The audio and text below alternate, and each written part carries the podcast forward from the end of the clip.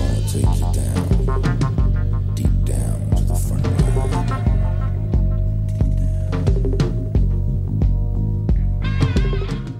Bienvenidos a Razones para ver el programa de Fuera de Series donde comentamos por qué tenéis que ver la serie de la que vamos a hablar, analizando sus primeros episodios y siempre, siempre, sin spoilers, no os preocupéis.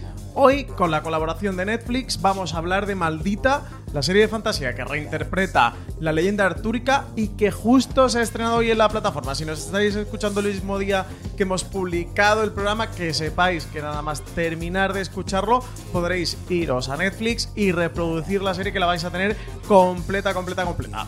Yo soy Francis Arrabal y para hablar de Maldita hoy me acompaña Marichu Olazábal. Muy buenas, bienvenida Marichu.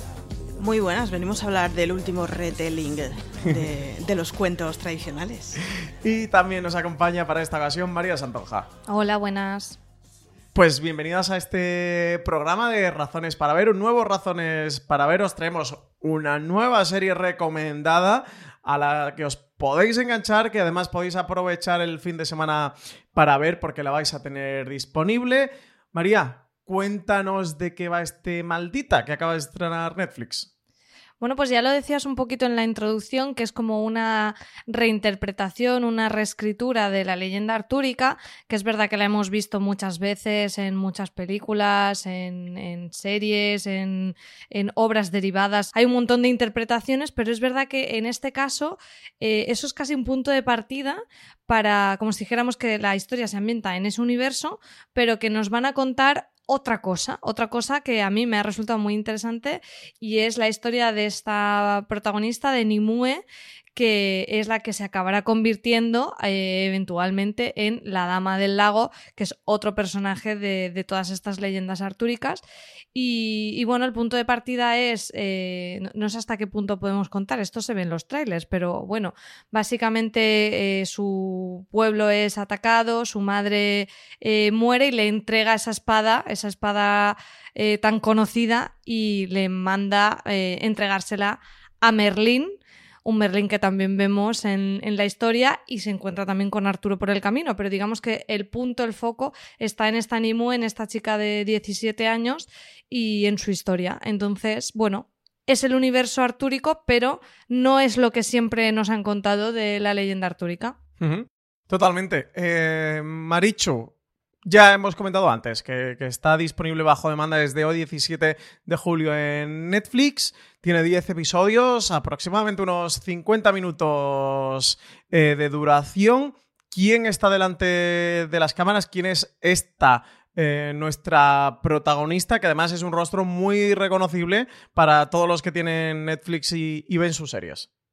Sí, uno de los mm, campanazos de hace un par de años fue la primera temporada de Por 13 Razones, que estaba protagonizada por esa Hannah Baker que luego mm, desaparecía, obviamente, ya hasta aquí los spoilers.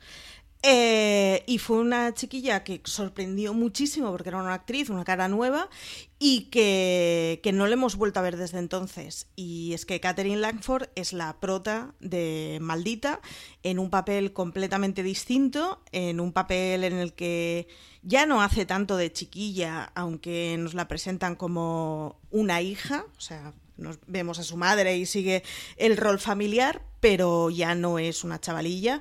Y, la vemos en un entorno completamente distinto entre, bueno, entre peleas y demás para una, bueno, para una niña que nació estando maldita y que descubriremos cuál es esa maldición o esos mm, poderes que, que tiene ella y, bueno, y la, veremos muy peleona.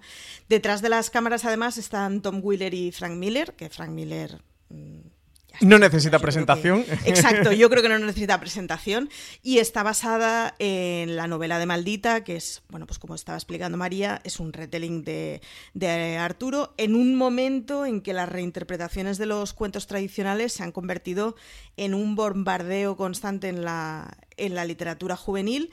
Esta es que yo tenga en la cabeza clara la primera que se pasa a mm, serie, pero estoy segurísima de que no será la última, porque en los últimos dos, tres años hemos tenido mogollón de reinterpretaciones y es ese, bueno, pues jugar con un precedente que conocemos todo y desmontar completamente el mundo eh, armando una historia paralela, completa, complementaria, como toque.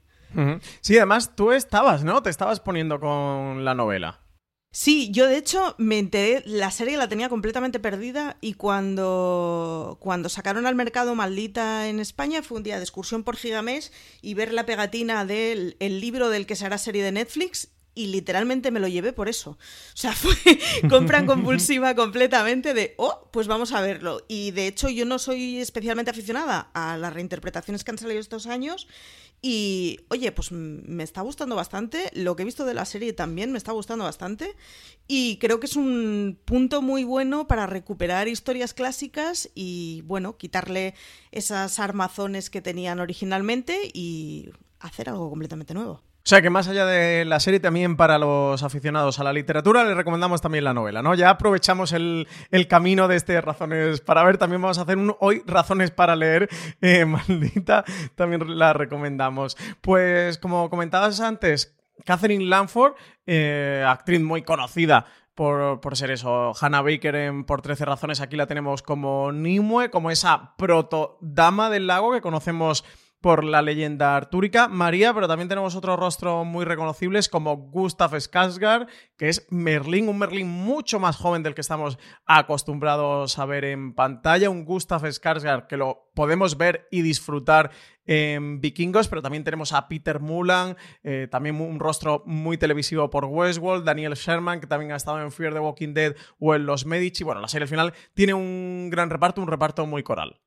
Sí, a mí esto es una de las cosas que más me gustó porque está claro que, la cara de Catherine Langford eh, pues enseguida la, reconocemos, pero cuando simplemente cuando ves el tráiler y empiezas a ver el resto de reparto, me parece que es un reparto de mucho nivel.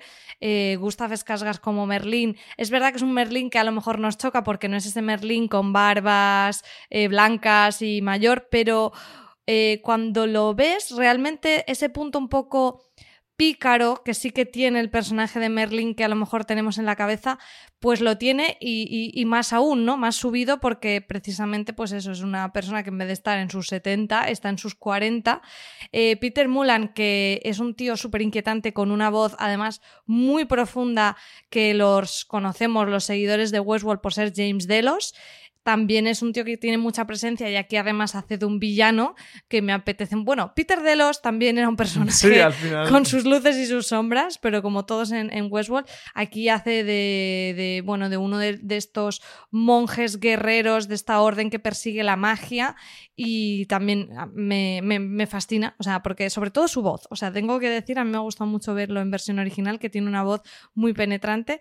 Y Daniel Sherman, que yo lo tenía menos localizado, pero de esto que dices, este chico lo he visto, este chico lo he visto, y estaba como Lorenzo de Medici en la serie de los Medici y también en Fear the Walking Dead, no recuerdo, creo que fue en la tercera temporada en aquella granja que teníamos a dos hermanos, pues uno que estaba un poquito cucú era el que interpretaba. Y, y aquí no este está mucho mejor, ¿eh? Aquí en Maldita está también un poquito más para allá. Aquí está también en el bando de, estos villanos que persiguen la magia, pero al menos yo he visto dos episodios, he visto los dos primeros.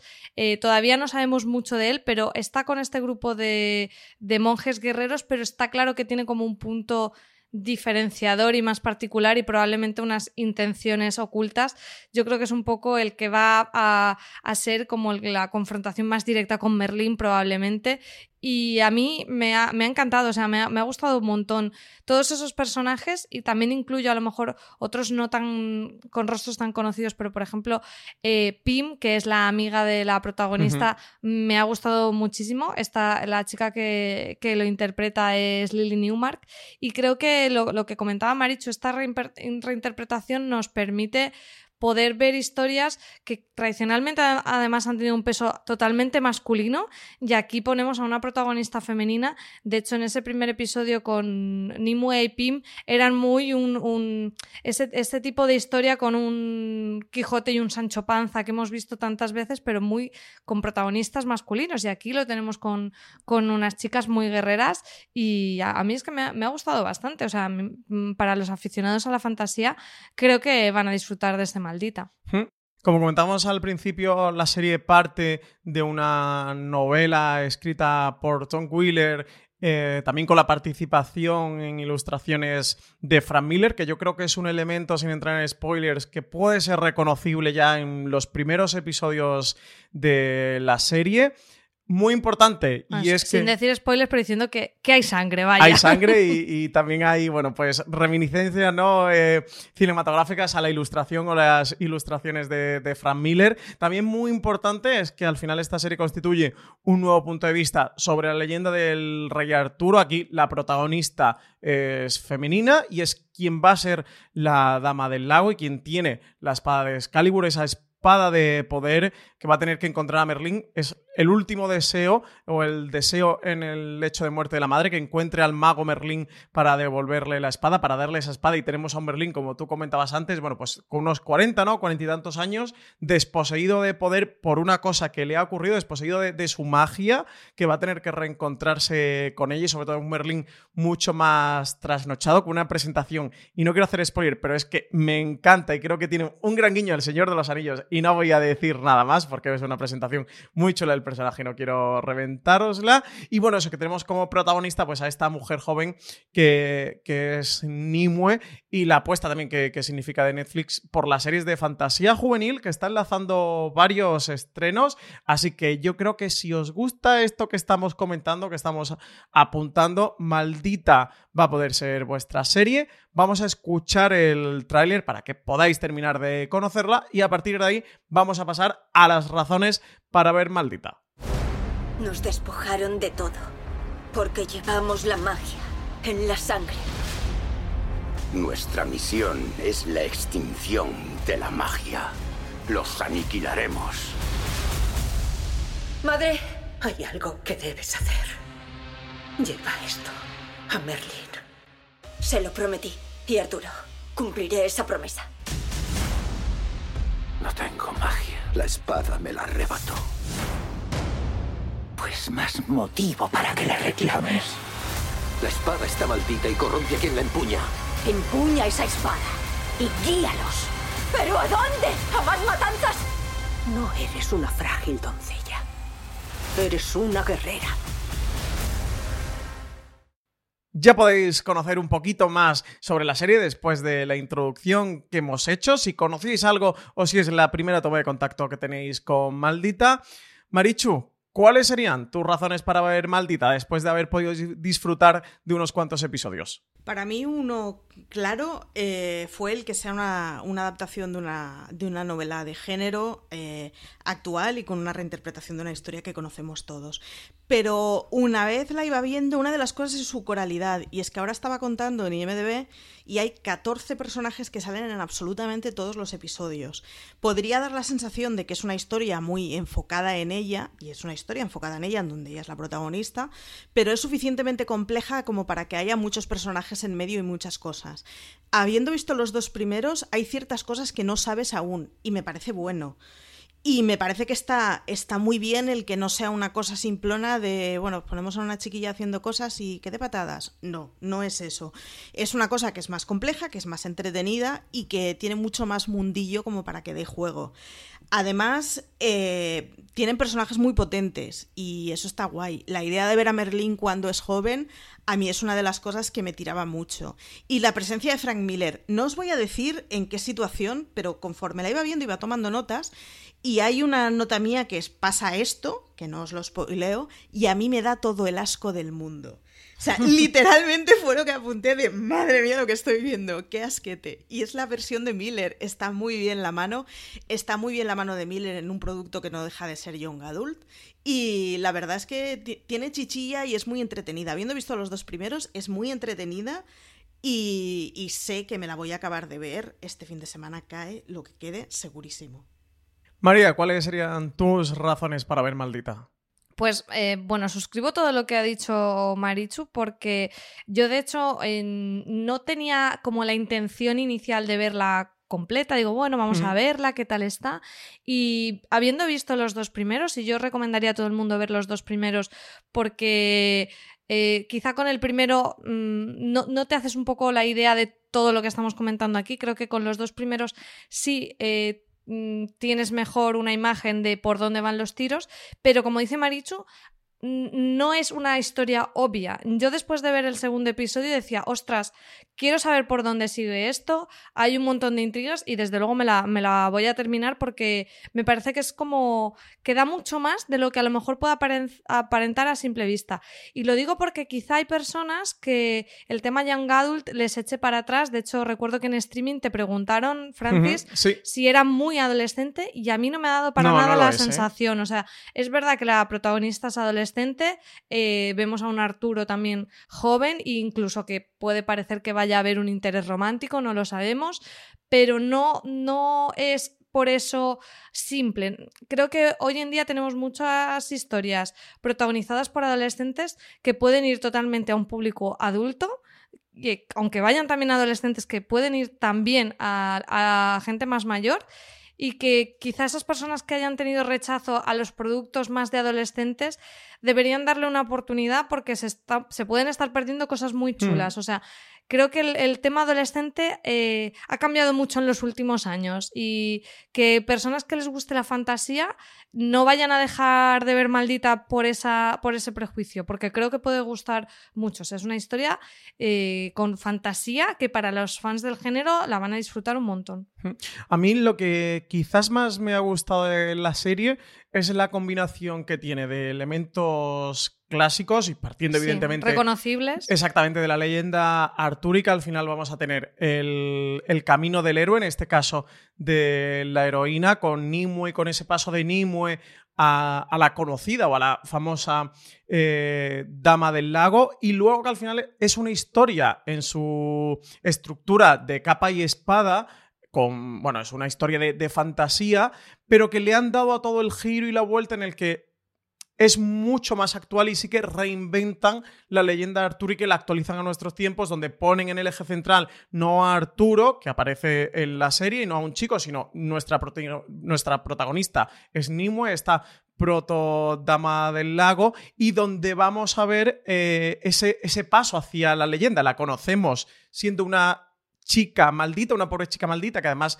pierda a su madre y vamos a ver ese proceso, ese paso, ese camino de heroína hasta convertirse en una leyenda y sobre todo el what if este que plantean Tom Wheeler y Frank Miller, que me resulta interesante y que entiendo por qué aborda la leyenda del rey Arturo este punto, que es, eh, ¿y si la espada en vez de elegir a un rey elija a una reina? ¿no? Que al final es el planteamiento o es el punto de partida realmente de la historia de Maldita. A partir de ahí creo que tiene un reparto coral muy interesante como vosotros hablabais, desde el líder de los paladines rojos, que es esta orden que va persiguiendo la magia, este punto también de la lucha y de la persecución de, de la magia.